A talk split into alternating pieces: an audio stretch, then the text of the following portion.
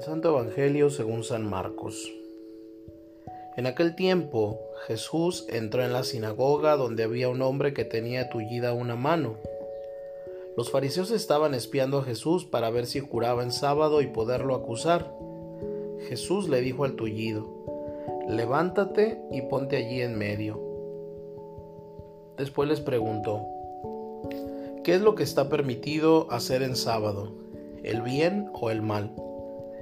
¿Se le puede salvar la vida a un hombre en sábado o hay que dejarlo morir? Ellos se quedaron callados. Entonces mirándolos con ira y con tristeza, porque no querían entender, le dijo al hombre, extiende tu mano. La extendió y su mano quedó sana.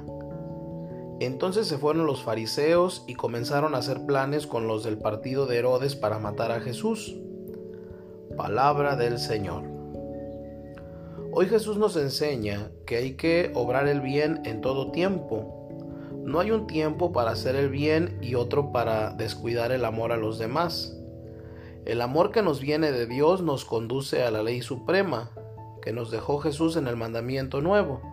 Ámense los unos a los otros como yo mismo los he amado.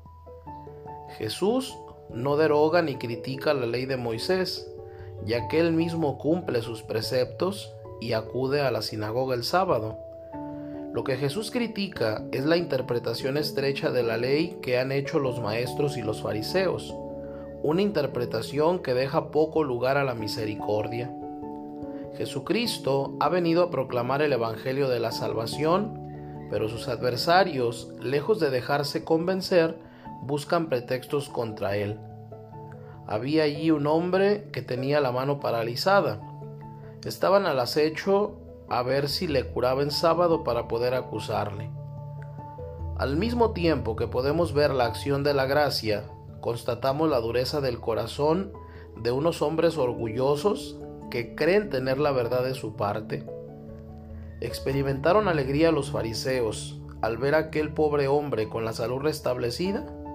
No, al contrario, se obsesionaron todavía más hasta el punto de ir a hacer tratos con los herodianos, que eran sus enemigos naturales, para matar a Jesús. Con su acción, Jesús libera también el sábado de las cadenas con las cuales lo habían atado los maestros de la ley y los fariseos, y le restituye su sentido verdadero. Día de comunión entre Dios y el hombre, día de liberación de la esclavitud, día de la salvación de las fuerzas del mal. Nos dice San Agustín, quien tiene la conciencia en paz está tranquilo, y esta misma tranquilidad es el sábado del corazón. En Jesucristo el sábado se abre ya al don del domingo.